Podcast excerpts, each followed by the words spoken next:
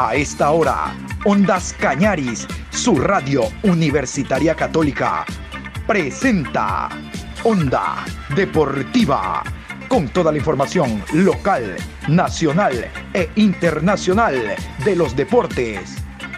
Comenzamos.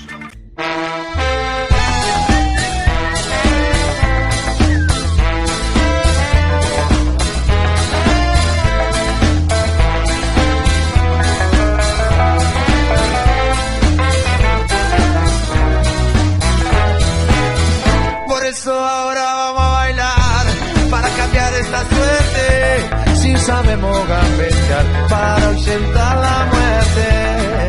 Vamos a bailar para cambiar esta suerte. Si sabemos gambetear para ausentar la muerte. Hola, ¿qué tal? Buen día, Patricio. Aquí estamos iniciando este martes 19 de octubre una nueva programación deportiva. Hoy programa 831 a lo largo de este día.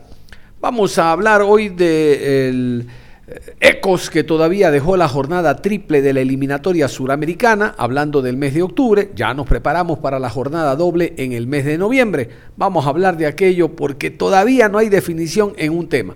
Vamos a iniciar con el tema Liga Pro. El día de ayer, en horas de la noche, ustedes saben, se cerró la fecha décima de la Liga Pro. Aclara, aclaró mucho esta fecha en torno a los que van en la parte alta y a ver quién acompaña al descendido Centro Deportivo Olmedo. Vamos a iniciar con los resultados. Los resultados de la décima fecha fueron estos. Emelec 1, Orense 0, Guayaquil City 4, Olmedo 2, Aucas 1, Católica 2, Macará 2, Liga de Quito 1, Muchurruna 0, Técnico Universitario 1, Cuenca 3, 9 de octubre 1, Delfín 4, Barcelona 1, Independiente del Valle y Manta empate a 1. La tabla de segunda etapa ha quedado de esta manera. Restan 5 para que acabe el torneo, 5 para la segunda etapa. Ya veremos, todo apunta a que habrá final, pero hasta el momento la tabla de segunda fase está así. Primero Independiente, 21 puntos más 10. Le sigue Católica, 19 puntos más 5. Tercero Emelec, 18 puntos más 8. Cuarto 9 de octubre, 18 puntos más 4. Quinto Liga de Quito, 18 puntos más 3. Sexto Guayaquil City, 16 puntos más 1. Séptimo Barcelona, 15 más 4. Octavo Delfín, 15 más 2. Noveno Orense, 14 puntos más 2. Décimo Técnico Universitario, 14 puntos más 1. Décimo primero Aucas, 13 puntos más 5. Décimo segundo Deportivo Cuenca, 11 puntos más 3. Décimo tercero Macará, 8 puntos menos 10. Décimo cuarto Muchurruna, 7 puntos menos 7. Décimo quinto Manta, 5 puntos menos 8.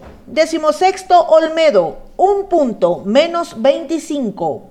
Les decía, creo que habrá final porque la tabla acumulada, aquella que suma 25 partidos del año, presenta estos números. Vamos con la tabla acumulada de este 2021 Liga Pro Betcris. Primero Emelec, 52 puntos más 23. Le sigue Independiente del Valle, 48 puntos más 19. Tercero Barcelona, 46 puntos más 22. Cuarto Universidad Católica, 44 más 16. Quinto Liga de Quito, 43 puntos más 6. Sexto 9 de octubre, 38 puntos más 5. Séptimo Delfín, 33 puntos menos 4. Octavo Aucas, 32 puntos más 6. Noveno Muchurruna, 32 puntos más 1. Décimo, Macará, 31 puntos, menos 10. Décimo primero, Deportivo Cuenca, 27 menos 1. Décimo segundo, Técnico Universitario, 27 menos 5. Décimo tercero, Orense, 26 puntos menos 8. Décimo cuarto, Guayaquil City, 26 puntos menos 18. Décimo quinto, Manta, 21 puntos menos 15. Decimosexto Olmedo, 10 puntos menos 39. Y como les decía, el día de ayer se cerró la décima fecha con este empate a uno entre Independiente del Valle y el conjunto del Manta. Llamativo, por cierto, el resultado. Vamos a escuchar al director técnico Fabián Frías. El Manta anotó a través de la Tuca, la Tuca Tentuca, la Tuca Ordóñez. Escuchemos a Fabián Frías hablando en el post partido. No, creo que, encontramos una, diferencia. Eh, vinimos a hacer un partido ordenado, eh, lo mismo que, intentamos o que hicimos cuando en la primera etapa hacer una, alineación espejo, sabiendo que Independiente tiene jugadores de jerarquía, ¿no? Eh, tiene, aparte de lo que tiene en la primera etapa, se trajo a Bauman y a Tim. A mí me hubiera dejado a Martín, a lo mejor tendría gol más. Pero sabíamos que ellos manejaban la pelota, sabíamos que, que te atacan por afuera y por adentro. En el dominio del juego sí tuvieron la intención de doblar, eh, perdimos en pelotas paradas, que, que una fue gol, eh, y en las otras eh, o se fueron afuera o se pudo resolver la situación. Eh, para nosotros es importante sumar y, aparte agrego que hay, según lo que me dice eh, eh, la gente mía, mi videoanalista, que, que me anularon otro gol. Es lo bueno, ¿sabes? que creo que tengo mucho más puntos de gol anulado que los que tengo en la realidad en el juego. Pero, termino contento por el resultado que pudimos, que sacamos el punto y que pudimos haber conseguido algo más, creo. Usted ya describió un poquito lo que pasó en el, en el partido, pero eh, usted, ah, le quedan dos, dos encuentros más con eh, el Guayaquil City, con el Olmedo. ¿Creen que es posible, jugando así, batallando, compitiendo, eh, el poder salvar la, la, la, categoría? Gracias, buenas noches. Yo no es que creo que sí, yo estoy convencido de eso. nosotros tuvimos después una segunda etapa no buena eh, por distintas circunstancias, ¿no? Y, y, no soy de los poner excusa. Una son los goles, a lo mejor que se nos fueron del team, eh, la llegada tardía de muchachos, lesiones, hay, esas cosas no, me gustan ponerlas como excusas, pero, pero hay realidades. Eh, obviamente el tema, como, como dije, de, hoy un gol anulado más a todos los que ya tengo, más las expulsiones. A veces tengo que hacer cambios porque me amonestan tanto que, que tengo que hacer cambios por, para que no me lo echen, no porque están jugando mal. Eh, y a, pesar de todo eso, eh, el plantel está, convencido, no, tratamos de no hablar con los árbitros y, sabemos que, es difícil el torneo, que está parejo, que, eh, que, nos toca jugar ahora, la semana que viene, otra final como la de hoy, eh, y para darle un poquito de chance. Estamos como en el juego del calamar, estamos con, los seis juegos nosotros, ¿viste? Hoy ya pasamos uno, no nos mataron, así que ahora voy a, a, creo que uno de los más importantes de la semana que viene, que voy al de la cuerda. Eh, me voy directo. Así que estoy con fe, eh, estoy con ganas. Eh, no es que, soy positivo para, por hablar y, por, como a veces se dice en Argentina, para vender humo, sino porque tengo un equipo que sabemos que es corto, que sabemos que tenemos falencia, que sabemos que, que estamos a lo mejor a veces abajo de, jugadores o, de un plantel como de hoy Independiente, donde tenés jugadores de selección, donde se, llevan a lo mejor los dos goleadores de la, de la, primera etapa, pero nosotros le vamos a dar pelea le vamos a dar lucha a cualquiera. Eh, lo único que quiero es que, haya igualdad. Si hay igualdad, yo me atrevo a lo que sea. ¿Qué balance saca en este año a Independiente del Valle? Usted no pudo caer, le ganó de local en Manta y hoy le saca el empate. ¿Qué conclusión va sacando del equipo? Y también sobre consultarle, sobre qué analizar ahora de este Guayaquil City también más a profundidad, sobre cómo se ha venido desenvolviendo y si tiene por ahí también el diagnóstico de Bustamante. Muchas gracias. El análisis de Independiente, eh, yo creo que tengo una ventaja. Eh, que a lo mejor nosotros ya el año pasado, o a mí me gusta mucho jugar con línea 3, entonces a lo mejor eh, estoy acostumbrado a, tener ese tipo de movimientos y de doblamientos. Entonces, eh, por momentos, eh, con el plantel que tenemos, hubo partidos que nosotros mirando al rival, podemos hacer línea 4 o línea 3, y yo tenía convencido con Independiente íbamos a hacer una línea 3, porque era la única forma de, aprovecharle los espacios que, ellos te dejan, o te dejan por el juego que tienen. Eh, nada, me tocó sacarle cuatro puntos y nada, necesito, me hubiera gustado sacarle los seis, como necesito ahora eh, con, Guayaquil City sacarle los seis eh, para, para, seguir luchando lo que es este campeonato. Y bueno, el, el análisis de Guayaquil City, nada, lo haré en la semana, déjame descansar, tengo diríamos una semana corta porque el viaje es largo, es duro, eh, venir a la altura y, le tengo que dar el, valor al plantel, a los jugadores, eh, que, en todos los encuentros que, venimos a la altura competimos eh, con, todo de la misma manera y, soy uno de los que le saca siempre presión a, ese mito para alguno de la altura o poner excusa de altura. Nosotros venimos a jugar al fútbol a nuestra manera, con lo que tenemos, con las armas que tenemos sin, eh, sin agresiones, sin hacer un juego aburrido ni feo, de la forma que podemos siempre tratamos de atacar y vamos a hacer lo que, lo que sea eh, necesario eh, para conseguir el objetivo que tenemos con el Manta. Y es el momento de escuchar al portugués Renato Paiva. Hay que destacar que el Independiente se puso en ventaja a través de Bauman, el Batman del gol, Bauman, y todos esperábamos una goleada. Bueno, primero una victoria, después una goleada pero vean ustedes, este resultado con empate a uno frena a Independiente del Valle. Ayuda a Barcelona que no ganó, a Liga que no ganó. Renato Paiva a continuación. Sí, la realidad es que eh, no estamos generando eh, con el volumen y la calidad que queremos. Eh, nos está faltando finalizar el partido del 9 de octubre es clarísimo de eso. Hemos tenido más oportunidades y mejores contra el 9 de octubre que hoy. pero lo que se pasa con mi plantilla y lo que se pasa con las otras. Es que lo que se está pasando es que estos equipos debajo de la tabla están sacando puntos a toda la gente. Es que el problema no es solo de Independiente. ¿ah?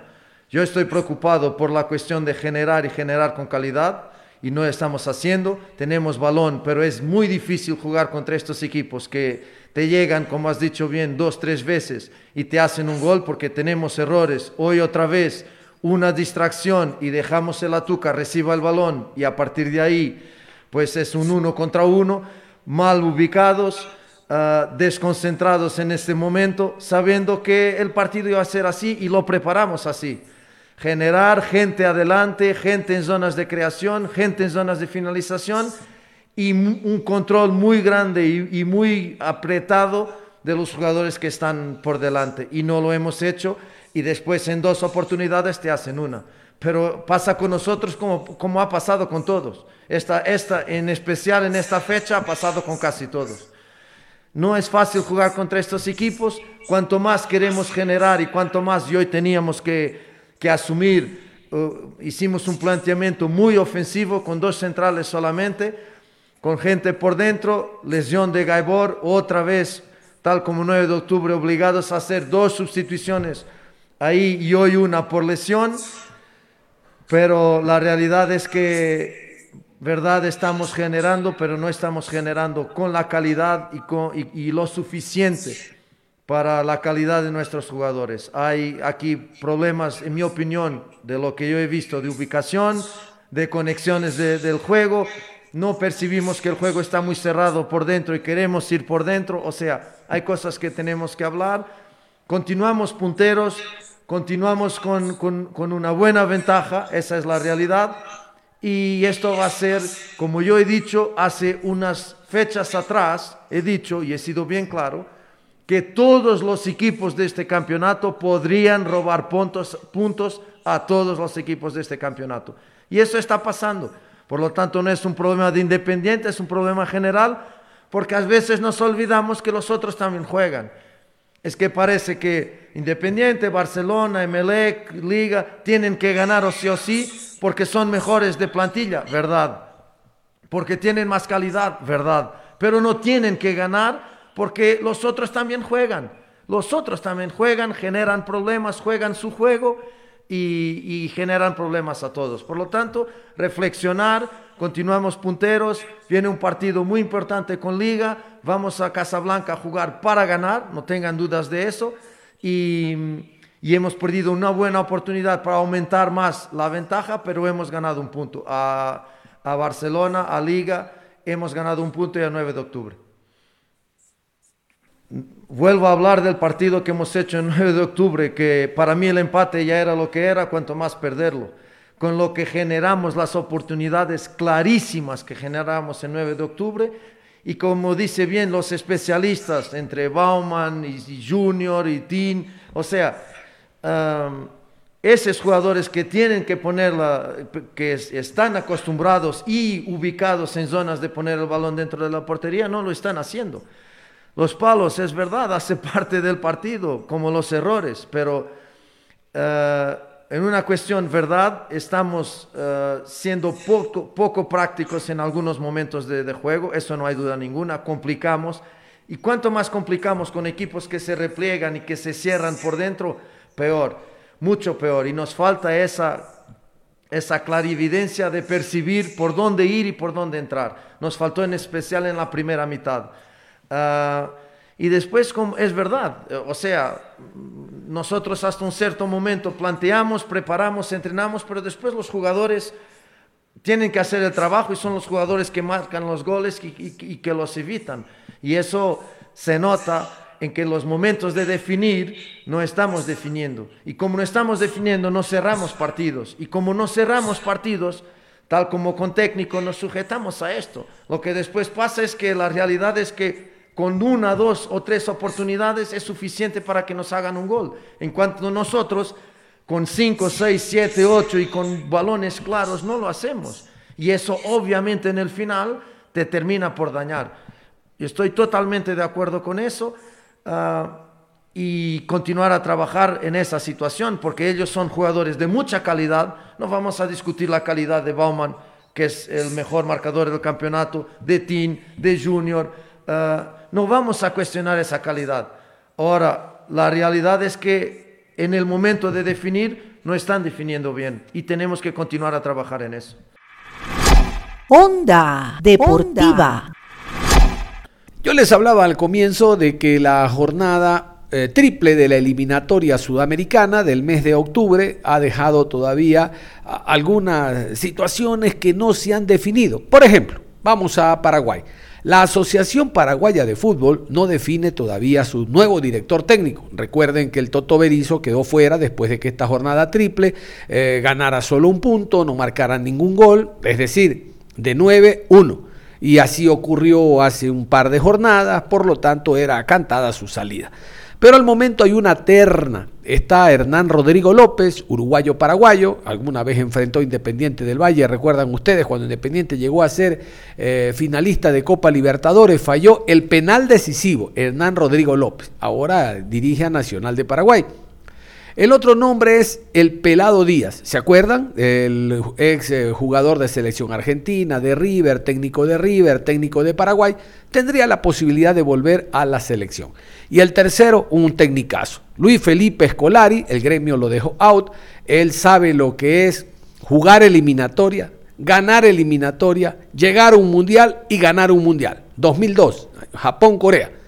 De cabo a rabo ganó la selección eh, brasileño. Claro que tenía unos monstruos como Ronaldo en la delantera, pero esa es otra historia. La experiencia la conoce él. Esa terna, de esa terna que se está trabajando, se está eh, leyendo carpetas, no solo es el tema que han ganado, porque obviamente se lo escogería Escolari, el tema es cuánto cobra cuánto es el desembolso que tendría que hacer la asociación. Bueno, eso se va a definir esta semana, cuanto antes mejor. Y el otro tema el día sábado se reunió el comité ejecutivo, el consejo ejecutivo de la Asociación Uruguaya de Fútbol, la AUF. ¿Por qué? Porque en esta jornada triple Uruguay no se quedó en saga. Solo sacó un punto de nueve, fue goleado por Argentina de a tres, por Brasil de a cuatro, marcó un gol precisamente ante Brasil. Entonces se hablaba de que el maestro Tavares debía de dar un paso al costado o la Asociación Uruguaya decirle ahí nomás, muchísimas gracias por sus casi 15 años al frente de la asociación, de la selección. Esto se dio el día sábado. Bueno, el día sábado fue la reunión y vamos a escuchar a Matías Pérez. Lo recuerdan, María, Matías Pérez fue jugador de selección uruguaya, jugador que estuvo fuera del país también actuando. Ahora es una especie de coordinador, de gerente deportivo. Es la voz de los jugadores en la reunión con el consejo de, selecciones, con el comité de selecciones, ¿no? lo que se llama aquí comisión de fútbol. Él es la voz de los jugadores. ¿Y quién mejor que él para conversar sobre la continuidad del maestro Oscar Washington Tavares? Inicialmente va a dirigir estos dos partidos que vienen en el mes de noviembre Evidentemente se acaba el año ya de eliminatoria. Lo que no se está claro es si el próximo año va a continuar o este 2021 de plano se acaba un ciclo de casi 15 años del maestro Tavares. Con idas y vueltas, con éxitos y fracasos, sacando siempre jugadores, que ha sido la visión que ha tenido Tavares a lo largo de, su trabajo en la Asociación Uruguaya. El plan de trabajo de la Asociación Uruguaya lo hizo Tavares no ahora, lo hizo desde la década del 90, inicialmente desde afuera. A él le pidieron asesoramiento y después ante los resultados que estaba dando le dijeron, bueno, sabe que hágase cargo. Y lo más importante que ha hecho Tavares es sacar jugadores. Vamos a escuchar entonces a Matías Pérez, esta nota que nos llega desde Uruguay sobre la continuidad oficial, esto es oficial, de eh, Oscar Washington Tavares, se le habló ya a un exjugador de selección, Diego Aguirre, que actualmente está en el Internacional de Porto Alegre, para que se haga cargo, y él dijo, vamos, mañana es tarde. Pero la AUF le ha dicho a Tavares, siga por lo menos las dos fechas que vienen en noviembre. Escuchen esta nota, muy interesante y para conocer de cerca lo que ocurre en la Asociación Uruguaya de Fútbol. Eh, fue un fin de semana bastante diferente, complejo, de mucho laburo, mucha, mucha llamada telefónica, mucha reunión. Yo personalmente eh, entiendo que tomó un tinte mediático demasiado alto, que quizás no fue el, no fue el adecuado, pero bueno, dada la importancia y la relevancia a nivel deportivo y a nivel país que tiene la selección uruguaya de fútbol, eh, era, era, era evidente que eso iba a acontecer. Pero bueno, eso fue un poco las sensaciones de, del, fin de semana bastante complejo. Bien, bien. Eh, ¿Vos estabas a favor de la continuidad de Tavares? ¿O nunca estuvo en discusión e, ese hecho? Es, difícil yo salir al, no, te entiendo. a un lugar público decir lo que yo transmití internamente. Sí, te puedo decir que, que yo tengo la suerte de, de acompañarlo a los muchachos de la selección y no es un viaje de placer, es un viaje de trabajo. Eh, estar pendiente y, y, asegurarnos que, que, tengan todas las posibilidades y las comodidades para que puedan hacer lo que tienen que hacer.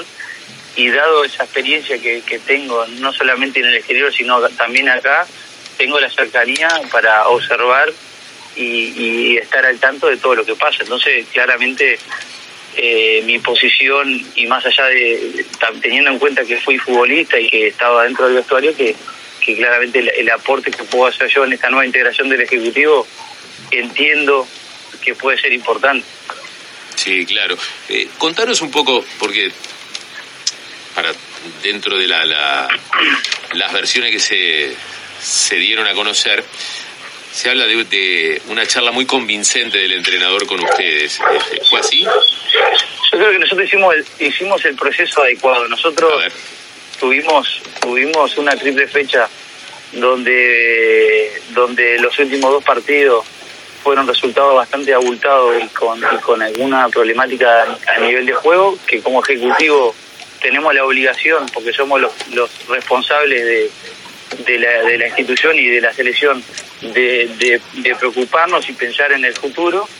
Hicimos un mínimo, un mínimo análisis interno dentro del Ejecutivo y, tuvimos una reunión con los que llevan a cabo la parte deportiva para, para dialogar, conversar con ellos de lo que pasó y de lo que se viene, teniendo en cuenta la gran responsabilidad que tenemos todos de poner a nuestro país con lo que eso significa en un mundial. Y no solamente pasa por un tema deportivo, porque pasa por un tema de los adolescentes, los niños, la cantidad de cosas que genera un país eh, jugando un mundial, eh, el dinero que, que, claramente entra a una asociación que, que, que, lo necesita, porque eso repercute en los clubes juveniles, eh, jugadores profesionales, fútbol femenino, fútbol sala, o sea, la responsabilidad que tenemos nosotros eh, eh, teniendo la conducción del Ejecutivo y, tomando las decisiones que, influyen directamente en el final, creo que ameritaba tener una charla profunda y un análisis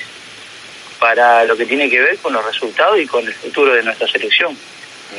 Matías, eh, con, con, tu corta, pero ya con experiencia en esto de integrar el Consejo Ejecutivo representando a los futbolistas, esto, por lo menos eh, todo esto que, que les tocó vivir, ¿no? Eh, viernes, sábado, mismo el domingo, fue de lo de lo más complicado que, que de repente en horas te tocó pasar a vos con, con- con tu corta, pero, pero ya con tu experiencia. Y bueno, de- dentro de mi experiencia dirigencial, por decirlo de alguna forma, el, el- el camino que recorrimos en el Más Unidos que nunca fue ba- bastante fuerte. Eh, la llegada al Ejecutivo de los jugadores y al, y al Congreso fue dura.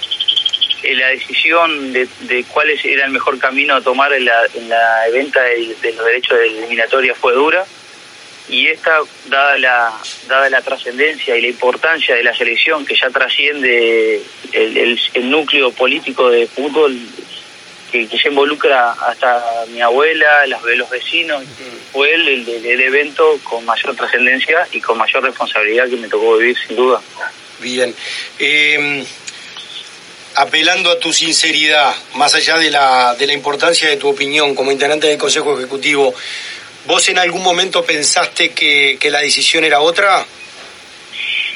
Y bueno, yo es difícil es difícil para mí poder trasladar en, el ámbito público las conversaciones que, que se tienen a nivel privado y sobre todo respetando el sentir y el pensar de mis compañeros. Pero sí, lo que puedo decir es que se, se hizo un análisis muy profundo donde por momentos había una posibilidad de generar un cambio, que, que es sano que se converse, es sano que se analice, que se ponga todo arriba de la mesa y que, y que es parte de nuestra responsabilidad y que después se decida lo que entendemos dentro de la conducción, lo mejor para, para el fútbol, para la selección. Y, y Matías, te pregunto, eh, vos hoy mirándolo así, todo lo que pasó, las reuniones, lo que charlaron, lo que pensaban tus compañeros, lo que pensabas vos, ¿crees que en algún punto vos incidiste en algún cambio de postura?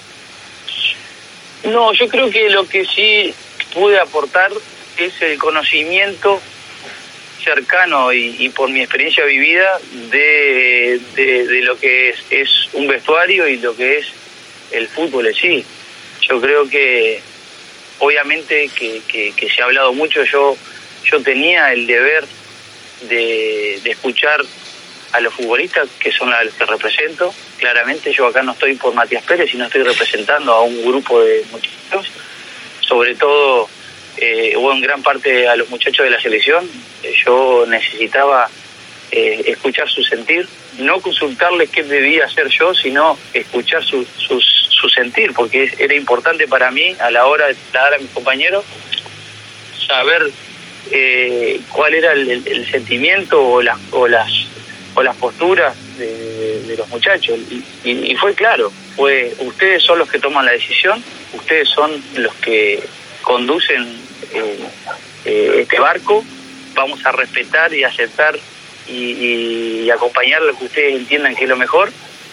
Eh, tenemos el total respaldo de- de- del cuerpo técnico lo respaldamos con, con, con, con fuerza y con, con ganas porque creo que han, han vi- convivido y han vivido un montón de situaciones y, y creo que se han dado un montón de resultados y, los resultados los avalan como para, para poder respaldar al cuerpo técnico que es importante y que la selección está por arriba de todo, de ellos mismos, del cuerpo técnico y del presidente y de nosotros en este momento. El país está por arriba de, de todos nosotros. Entonces, yo creo que la comunicación fue muy sana, eh, fue clara, eh, aceptamos lo que ustedes decidan, eh, brindamos el apoyo al maestro y a su cuerpo técnico. Y, Uruguay la selección está por arriba de todo. Eso fue quizás eh, el- lo que yo tuve trabajando en estos días y lo que pude transmitir también para mis compañeros. Y que bueno, cada uno de mis compañeros habrá hecho la evaluación de, esto que le estaba comentando y en conjunto con, el resto de la situación, en qué momento estamos de, de la eliminatoria, cuál es nuestro lugar en la tabla, qué pasó con Argentina y Brasil y qué pasó el resto de los partidos, cómo nos fue contra nuestro rival directo, el análisis tiene que ser muy profundo, cuál es el fixture que le queda a nuestro país, cuál es el fixture que le queda al que nos persigue abajo, cuál es el fixture que nos, estamos igual en punto y el que está un punto arriba nuestro. O sea, esto no podía ser tratado a la ligera, había que pensar bien, poner en, en la hoja y, eh, negro sobre blanco y, ser consciente de, de un montón de aspectos. Matías, eh, en estas últimas horas y sobre, eso, sobre todo el, día sábado, se habló de una injerencia en la decisión que en ese momento eh, podía llegar a variar con respecto a la continuidad de Diego Lugano. Lugano participó eh, de comunicaciones, de diálogos y, qué postura en este caso tomó si es que vos conocés y has tenido contacto con él. Sí, está, está bueno poder hablar de este tema porque sé que se, que se ha hablado un montón. Yo para que la gente entienda, porque a veces desde el desconocimiento, eh, sin querer, eh, no entienden determinadas situaciones. Diego Lugano es el presidente de AFU. AFU es la Asociación de Futbolistas Uruguayos, donde están nucleados todos los deportes que están en, en la AUF y a los cuales yo represento en conjunto con los árbitros y los técnicos. Claramente yo necesito conversar con él, así como con otros compañeros de, la agrupación, porque yo eh, no tengo eh, simple autonomía dentro del cargo que ocupo. Yo necesito asesorarme, necesito conversar y Diego es un referente. Diego Lugano ha estado en la selección muchísimos años, es un referente a nivel mundial, conoce la interna y claramente tuve mi diálogo porque aparte tuve la delicadeza de ir de San Pablo a Manaus a acompañar la selección, que, que, que, estuvo cerca de, toda la delegación y brindando su apoyo. Y simplemente lo que me dijo Diego es claro, es no involucres a los jugadores en la toma de decisión, que ellos no, no, no queden expuestos porque no, no, no es su deber, su deber es defender la selección dentro de la cancha y cuidar el proceso, que ha sido muy bueno y que el proceso trasciende los resultados. El proceso es cómo nos ven en el mundo, cuánto uno puede vender por sponsorización de una selección que es respetada, que tiene valores, que tiene seriedad y, que la gente y los niños volvieran a, amar a la selección y cada vez que juega la selección esté el estadio lleno. Eh, es mucho más amplio que un simple resultado y eso es lo que debemos cuidar todos. O sea que en, este caso Lugano no es que le bajó, o sea, en ningún momento le bajó el pulgar, si se quiere, a, Tavares con respecto a la continuidad de decir, no, mira, no, no lo veo con fuerza o entiendo que lo mejor es cambiar. Terminó el, terminó el partido y fueron 5, 10 minutos que, que crucé con él porque ya nosotros nos volvíamos al aeropuerto, él quedó en Amazonas y quedó allá en Manaos casi que sin señal, no volví a hablar con él. Y eso fue textuales palabras, Mati, no involucres a los jugadores en ninguna toma de decisión, cuidalos, no los expongas, sí escucha su sentir porque es importante lo que expliqué anteriormente y cuida, cuiden el proceso. Esto es un análisis de mente fría y teniendo todos los argumentos arriba de la mesa. Esas fueron sus palabras. Sí, yo, yo creo que internamente hubo, hubo y hay un buen manejo de la situación interna, porque hubo una muy buena charla con el cuerpo técnico, eh, donde pudimos algunos conocer eh, en profundidad qué pasó, qué, cuál es la autocrítica y cuál es el plan para el futuro. Y yo creo de alguna manera que como en todo lugar, cuando uno lleva mucho tiempo eh, trabajando con las mismas personas y, de repente sin, sin tener desde, desde afuera eh, alguna, algún llamado de atención, que esto puede generar que todos nos despertemos y que, y que y trabajar más duro, tanto el cuerpo técnico como los jugadores, para la recta final, que es lo importante. Entonces, hacer una autocrítica interna, eh, conversar en qué podemos mejorar, desde el Ejecutivo ponernos a disposición para todas las áreas que ellos entiendan que se necesita algún refuerzo de lo que sea, tanto a nivel logística, administrativa, eh, recursos humanos, lo que, lo que entiendan y, y trabajar en poder lograr el objetivo. Cerramos la información deportiva a esta hora de la mañana con este tema de mucha actualidad. ¿Cómo están las selecciones sudamericanas para lo que se viene ya mismo? Recordar, Ecuador jugará en Quito ante Venezuela y después en Santiago, en el estadio San Carlos de Apoquindo, ante la selección chilena. Esa historia se la vamos a contar cuando ya venga la convocatoria. Nada más, cerramos la información entonces, un abrazo, continúen, continúen en sintonía de Ondas Cañares.